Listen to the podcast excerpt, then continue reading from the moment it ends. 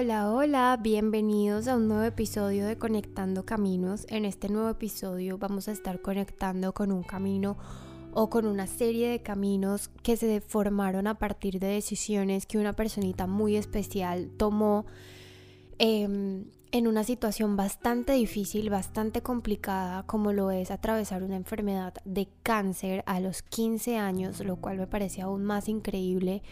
Ella es un ejemplo em, viviente de cómo atravesar una situación que para muchos puede ser sinónimo de muerte, desesperanza, pérdida y muchas cosas negativas.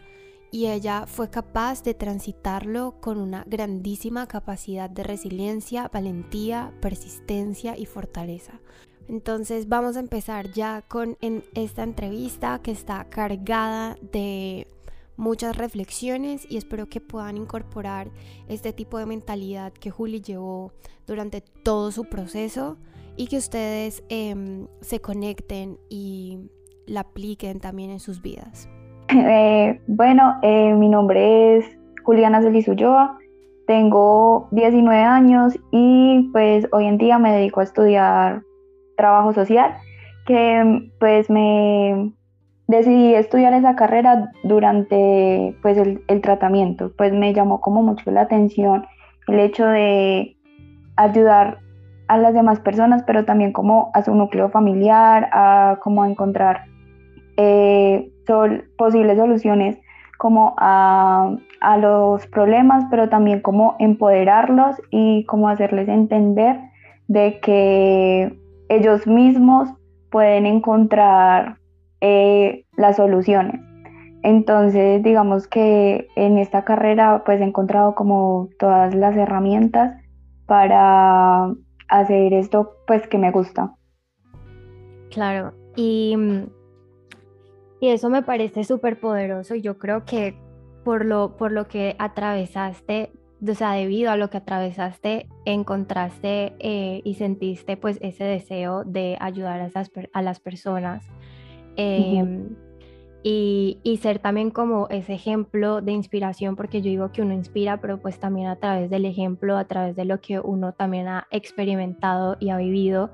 Y yo creo que tu historia y, y la forma como, como tomaste todo y en lo que te enfocaste, a pesar de que era una situación muy difícil, pues obviamente es ha sido un ejemplo para todas las personas que hemos conocido y estuvimos cerca de tu proceso y ya entrándonos a eso, yo quiero saber qué fue lo que Juliana pensó cuando le dieron ese diagnóstico a los 15 años.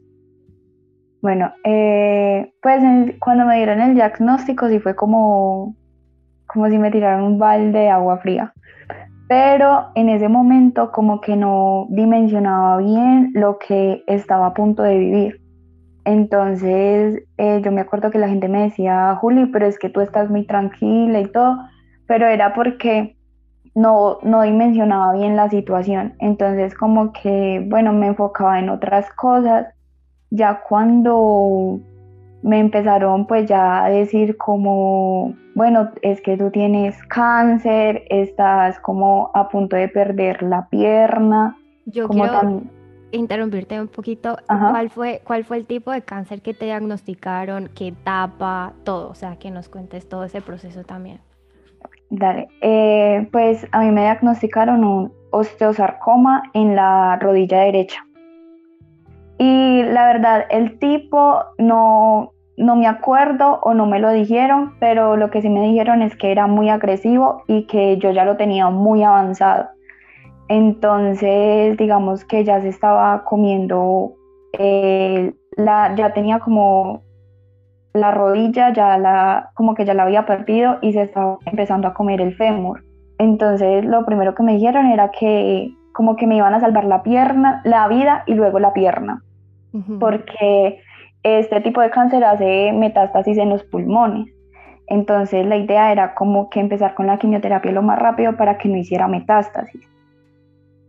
Entonces, digamos que a mí cuando me dijeron, bueno, cuando ya me dijeron como que no, Juli, eh, primero te vamos a salvar la vida porque pues estás, le, estás más allá que de acá, dije como que fue pucha, pero en qué momento, si yo me, yo me sentía bien, obviamente a mí me dolía mucho la pierna y yo me, yo me sentía muy cansada, pero en sí yo no, yo no me sentía enferma. Entonces yo como que todavía no, no dimensionaba por lo que tenía que pasar hasta que ya empezó como, bueno, como las quimioterapias. En la primera quimioterapia yo dije, bueno, si todas las quimios son así, pues me va a ir bien pero ya cuando en la segunda, ya yo me acuerdo que pues el cuerpo obviamente eh, ya venía de una quimioterapia que fue suave, pero igual lo afecta a una quimioterapia que iba a ser muy dura. Entonces durante esa quimioterapia no, yo, yo sentía que yo me iba a morir, yo solamente eh, me descompensé horrible. Entonces yo dije, ahora, ahora, ahí sí como que senté cabeza y dije como que Dios mío, ¿por, ¿por qué voy a pasar? Porque apenas era como la segunda sesión y tenía que pasar como por 10 o 12, no me acuerdo. Y yo dije, Dios mío, si todas las quimioterapias van a ser así, yo, yo siento que yo no voy a ser capaz. Pero entonces, eh, la verdad, durante todo el tratamiento sentí que, como, es que no sé cómo explicarme bien, pero era como que yo lo estaba viviendo pero yo estaba pensando en otra cosa, o sea, como que mantenía mi mente pensando en otra cosa y digamos que eso me ayudó como a tener eh, una actitud positiva frente a la enfermedad. Como entonces a mí me decían, Juliana, tú tienes cáncer. Y yo decía, sí, yo le decía a las personas, sí, yo tengo cáncer, pero dentro de mí yo decía como que, pero es una enfermedad leve. Porque es que si a ti te dicen cáncer, tú de una lo relacionas como con muerte. Entonces, además que pues en la familia de mi papá muchos tíos han tenido cáncer y pues algunos se han muerto, otros lo han superado, entonces uno como que tiene ese pensamiento de cáncer, muerte o cáncer, quimioterapia, no vas a estar vómito, eh, vas a perder el pelo y todo. Entonces a mí me decían, Juli, tú tienes cáncer y yo sí, yo tengo cáncer, pero yo como que en mi mente decía, bueno, bueno, pues es una enfermedad leve que, que la voy a superar, o sea, que no me va a dar tan duro. Entonces como que, obviamente, pues, cuando se me cayó el pelo, no me dio duro, la verdad. Como que yo dije, pues es algo que vuelve a crecer. Entonces, como que me, es más, eh, cuando yo llegué a, los, a la clínica sin pelo, me llevaron donde la psicóloga. Pues la psicóloga llegó y me preguntó que cómo había sido el proceso y yo no, bien, pues no, no me afectó y ella, ella me decía, Juli, pero es algo que va contigo y yo, sí, pero pues es algo que, que vuelve a crecer y la verdad, yo dije, no, quíteme el pelo porque era más impactante para mí arrancarme el pelo. Claro. Porque yo me acuerdo que yo me, que yo me lo arrancaba, entonces yo, yo le dije a mi abuela, que no, que yo ya me, ya me quería usar. Y era más como por, le afectaba más a mi mamá que a mí. Entonces yo lo hice más como por mi mamá que, o, que por mí. Yo dije, no, pues no, me voy a, me voy a tusar para no seguirle como haciendo el daño a mi mamá.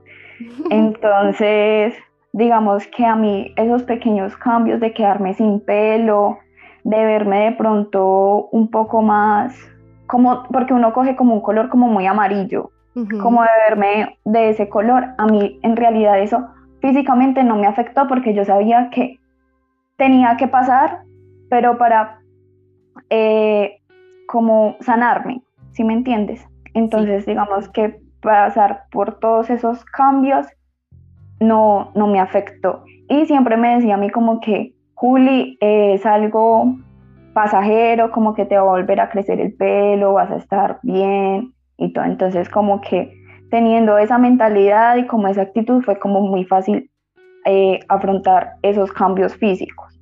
Ya digamos como, como te dijera yo, como los cambios emocionales, porque uno tiene como la quimioterapia, uno le genera depresión, como eh, momentos de ansiedad o de rabia esos, como esos momentos de depresión y todo eso sí fueron como más duros como de tratar, porque llegaba un momento en que yo lloraba, pero yo no sabía por qué estaba llorando.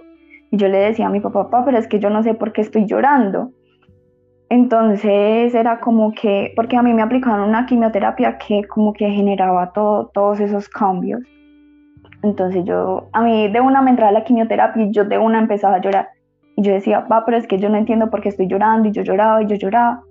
Hasta que, bueno, me dijeron que eso era como, como normal. Entonces digamos que como que me permití eh, vivir esos, esos cambios. Como que si sentía ganas de llorar, lloraba. Si sentía como rabia, la expresaba, como que ya no me guardaba con nada, porque entonces yo trataba, cuando me daba rabia, yo trataba de guardármela para, digamos, no tratar, eh, para no pelear con mi papá, con mi mamá o a veces con mi abuela.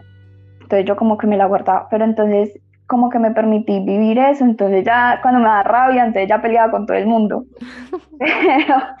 pero, digamos que eso como que me ayudó a, a que esos momentos no fueran como tan extensos, como que cuando me daba un momento de depresión no durara tanto sino que durara menos, entonces digamos que por ese lado, a lo último como que ya lo aprendí a cómo a manejar.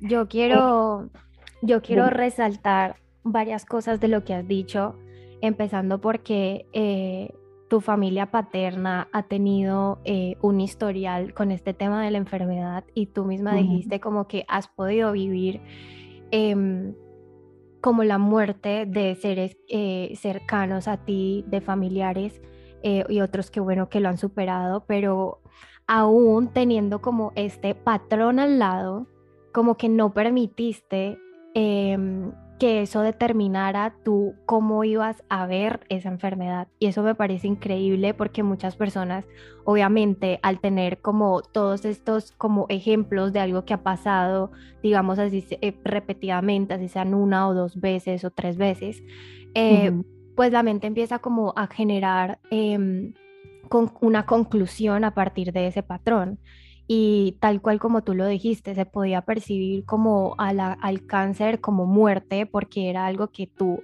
o sea, cercanamente lo habías experimentado.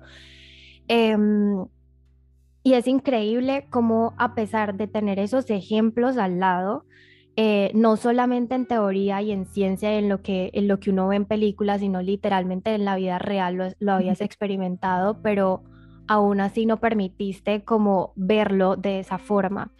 Y por otro lado, también lo que contabas de los cambios físicos, yo quiero decir aquí que Julia es mi prima, la única prima por parte de mamá que tengo. Y digamos que en nuestra familia, así como materna, nosotras siempre éramos como que el pelo de Juliana es espectacular, siempre. Es como que el pelo de Juli es súper liso, sedoso, negro, brillante, divino, siempre lo tenía largo y era como que siempre resaltábamos como el pelo de Juli. Y de pronto otra persona al sentir que era como algo eh, como que este aspecto físico que es bastante llamativo, pues eh, para otra persona al sentir que lo está perdiendo, se puede generar como ese, como esa, ese devas, ¿cómo se dice? Como cuando uno se siente muy devastado de perder eso que, que uno aprecia y que uno, y que uno ha crecido. Eh, viendo como los demás también lo aprecian y lo ven como algo muy lindo y como una cualidad que resalta mucho de uno. Y me parece increíble que aún como que sabiendo todo esto, a ti eso no te importaba, o sea, como que realmente veías algo como supremamente fácil de recuperar. Em, y aquí podemos ir viendo eh, en solamente estas dos partes que acabo de mencionar, em, como la forma, no, no la forma, el enfoque que le dabas a cada cosa, ¿sabes? Y yo siento, porque yo intuitivamente puedo sentir que más que tu enfermedad haya sido, haya salido de esa enfermedad, más que por la ciencia, yo sí creo que yo le doy que más que el 50% es esa actitud, ese enfoque que tú le diste a todas las cosas que fuiste atravesando. Y ahí viene mi, mi, mi, segunda pregunta y es, o sea, ¿cómo logras? No sé si, o sea, no sé si lo sentiste muy natural o si lo leías o si te basabas como en lo que veías a tu alrededor, pero ¿cómo lograbas enfocarte en como en lo positivo de las cosas? Bueno, eh, pues al principio no, pues no todo fue así. Digamos que había momentos en los que, bueno, yo creo mucho en Dios, ¿no? Entonces había momentos en los que yo le renegaba mucho a Dios O sea, yo le decía, eh, ¿qué hice tan malo en mis 15 años para que me estés dando como una enfermedad de estas? Entonces, pues es una enfermedad, la verdad, muy dura y que yo no le, o sea, un proceso de eso no se lo desearía a nadie porque es como no solamente sufres tú, sino que sufren los que están a tu alrededor, porque es como la impotencia que tienen ellos al no poder hacer nada. Entonces, eh, le renegaba mucho a Dios, y, pero bueno, después dije, sí me la, como que después de tanto reflexionar y todo, porque obviamente uno tiene muchos momentos en los que, en la mayoría, o sea, la mayoría del tratamiento, eh, uno reflexiona, reflexiona mucho. Entonces, después como de, de, tanto reflexionar, dije, bueno, si Dios me mandó esta prueba es porque algo tengo que aprender de esto. Entonces, digamos, como trataba de ver lo positivo en todo, pues, no sé, eh, me ayudó como esta enfermedad, como que a tener más tiempo conmigo misma. Entonces, como que, bueno, pude conocer facetas que no, que no conocía. Por ejemplo, pues, como que podía con algo como esto, si me entiendes? Como que teniendo una, una actitud positiva, veía las cosas de mejor manera, me conecté mejor con mis papás, compartía pues más con mi papá y con mi mamá, entonces como que viendo eso yo dije como que bueno, esto es lo bueno de esta enfermedad. Empecé a verle ese lado positivo. El personal de salud de la clínica es es súper bueno, es como muy muy humano. Muy humano, ajá. Entonces conocí ahí, conocí personas increíbles que digamos hoy en día todavía como que tenemos ese contacto. Hoy en día sí como que leo más sobre las actitudes positivas, sobre digamos el agradecimiento y todo, pero en ese tiempo todavía no, no estaba como en ese tema, sino que me salía yo creo que natural, como que a mí me, en la clínica me decían que eh, yo siempre cuando, el cuando los doctores llegaban yo siempre los recibía con una sonrisa entonces, que porque me preguntaban que por qué siempre mantenía sonriendo. Y la verdad yo, yo decía, no, pues no sé. Entonces, eh, después, como que, o sea, yo a las personas no les decía en sí como lo que yo pensaba, pero yo, yo decía, ¿cómo no les voy a, como a recibirlos de buena manera si ellos están haciendo, digamos, todo por mí para, para salvarme? ¿Sí me entiendes? O sea, me están ayudando me están ayudando mucho, entonces pues de alguna forma yo les tengo que agradecer y pues esa era como mi forma de agradecerles. Siempre trataba como de mostrarle una sonrisa a mis papás, a mi abuela, porque ellos en sí estaban haciendo como un esfuerzo, si me entiendes? Y era como demostrarles como que yo estoy bien para que ellos estuvieran bien. Como que durante el tratamiento fui desarrollando y por más de que, digamos, yo a veces yo sintiera algún dolor o algún sentimiento, yo trataba como de oprimirlo para decirle a ellos que yo estaba bien. Y eso me funcionó, la verdad, porque me ayudó como a tener una actitud positiva. Y era como muy chévere que te dijeran a ti como que no, Julia, es que tú tienes una actitud positiva, estás tomando la enfermedad de una mejor manera. Entonces yo decía, bueno, sí, me está funcionando.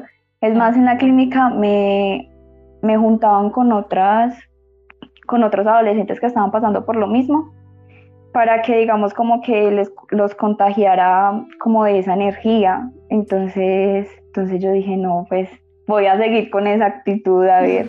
y, y en sí eso pues me ayudó mucho, me ayudó a, superar muchas cosas, a, no, enfocarme tanto como en la enfermedad ni nada. Entonces, pues sí, eso fue algo como que fui desarrollando pero increíble, increíble y, y, me encanta que digas eso, em, porque tomaste igual algo natural, porque digamos que hasta, hasta cierto punto naturalmente podías como tener este, mm, esta forma de ver las cosas donde, digamos, mm, tratabas de que no te afectaran tanto, pero entonces es muy cool que digas como que fuiste desarrollando y potenciando más esa habilidad. Es decir, en una primera instancia, eh, te afectaban las cosas, pues digamos es el primer balde de agua que te cae, que es el diagnóstico. Después empiezas a ver las cosas un poquito más como, bueno, si el pelo se cae, eso crece.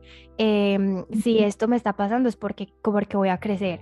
Y luego empiezas a desarrollar además otras cosas que es como, eh, me estoy sintiendo triste, pero bueno, no voy a dejar que este, que este sentimiento como que sea duradero, sino que vamos a cambiarlo por uno positivo y vamos a no solamente a demostrarle a mis familiares que estoy siendo fuerte con esto, demostrar fortaleza para que ellos también se sientan fuertes de afrontar esto, sino que además también es voy a contagiar a otros que están pasando por lo mismo em, para que también empiecen a sentirse como yo me estoy sintiendo de afrontar esta situación difícil como yo lo estoy afrontando, porque de alguna manera em, te lo creíste tú empiezan a creérselo los demás y toda tu red de apoyo te empieza a reforzar que lo estás tomando de una forma muy positiva y muy sana para ti.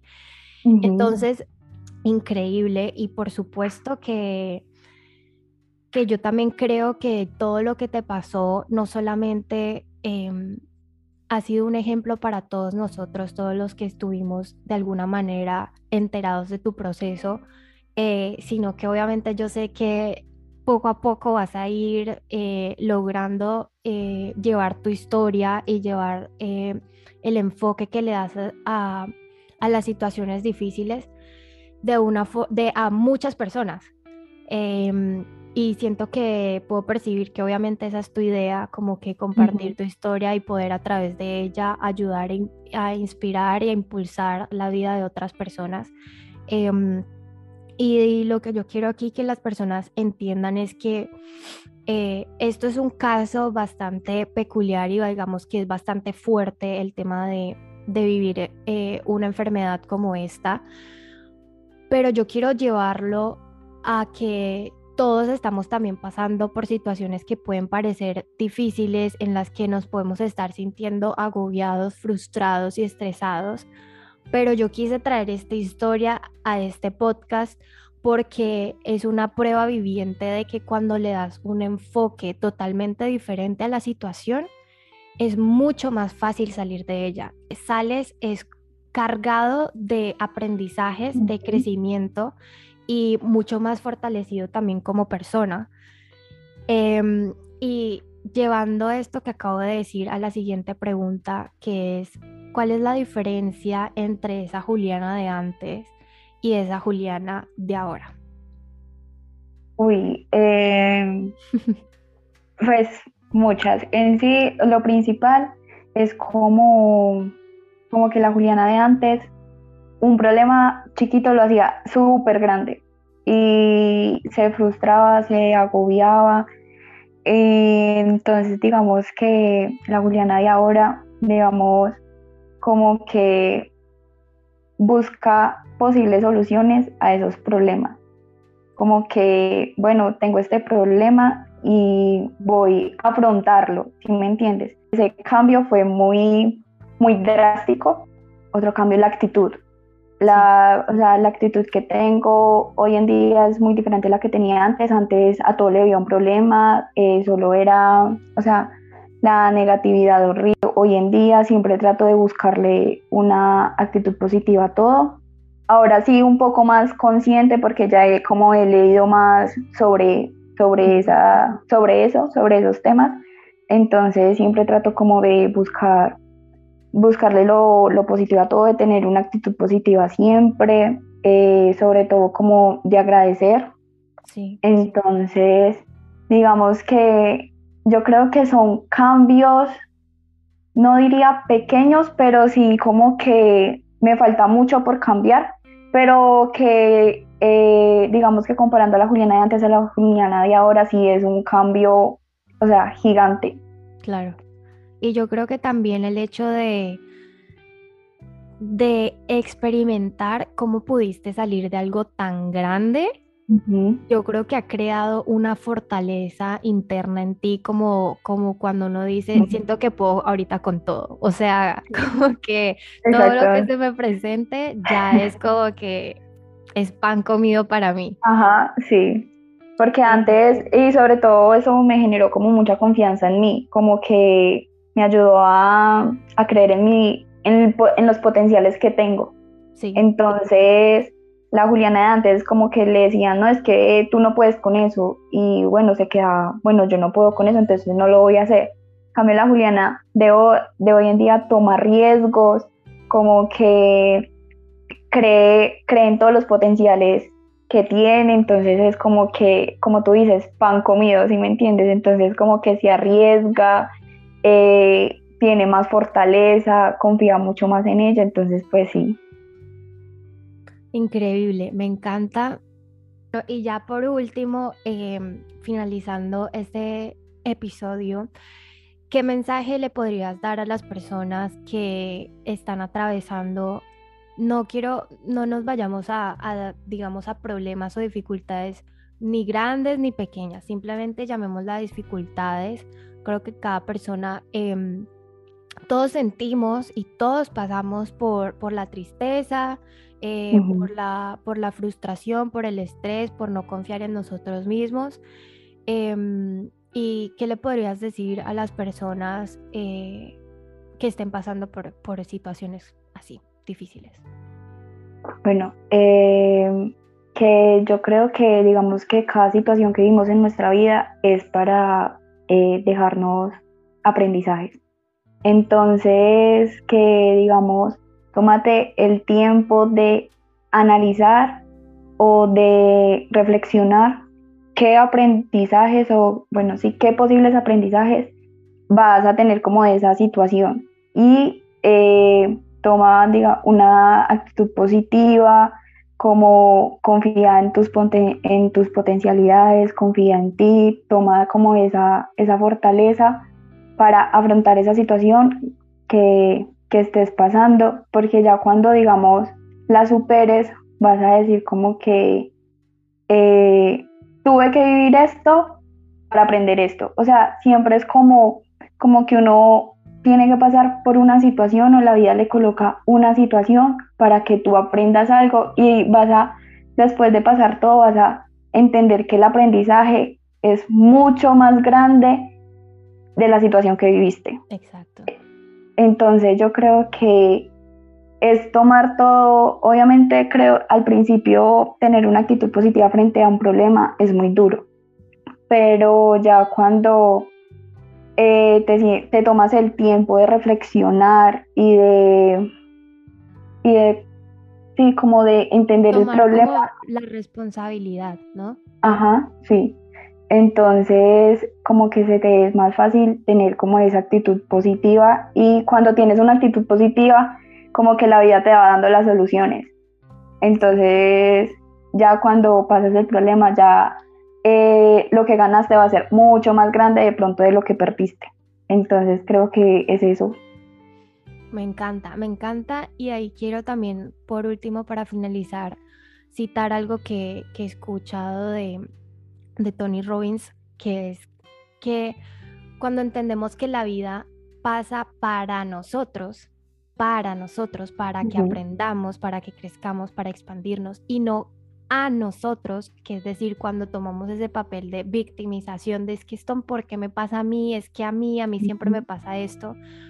Em, pues eso, la primera, que es para nosotros, nos va a expandir y nos va a hacer crecer. Y la segunda, nos va a estancar y nos va a dejar en el mismo punto y no nos va a permitir avanzar y nos va a limitar a ver todo lo que tú acabas de decir, que es ese, este otro mundo Em, de satisfacción de poder ver atrás y decir, wow, mira todo lo que he creído, lo que he crecido y lo que he avanzado gracias a eso que viví. Y me siento increíblemente agradecida con Dios, con el universo, con la vida, por haberme permitido experimentar esto, porque al vivirlo en sangre propia, pude integrar mucho más la información y el aprendizaje y puedo guardarlo y atesorar, atesorarlo de una forma mucho más fuerte, o sea, como que queda mucho más marcado en nuestra vida esa, esa experiencia que tuvimos. Entonces, increíble. Gracias, Juli, por compartir tu historia, por tomarte este tiempito eh, para compartir a través de este podcast, de impulsar e inspirar a través de esta herramienta eh, a las personas que nos escuchen y nada, que te deseo siempre, tú sabes que te amo, te adoro y te deseo lo mejor del mundo y sé que esta, y sé que la experiencia que pasaste fue, ¿cómo se dice? Como el prólogo o el epílogo, no sé, de la vida tan grande y tan maravillosa que vas a tener y tan llena de éxitos y tan llena de, de inspiración para miles y miles de personas. Ay, mi María, muchas gracias. Gracias a ti por invitarme a tu, a tu podcast. Eh, espero pues que haberle llegado a mucha gente porque como tú dices, es, es como mi, mi sueño, como ir contando mi historia e inspirar a mucha gente. Entonces, pues espero haber hecho esto acá y muchas gracias a ti por invitarme. Así va a ser. Bye bye. Pausa ahorita.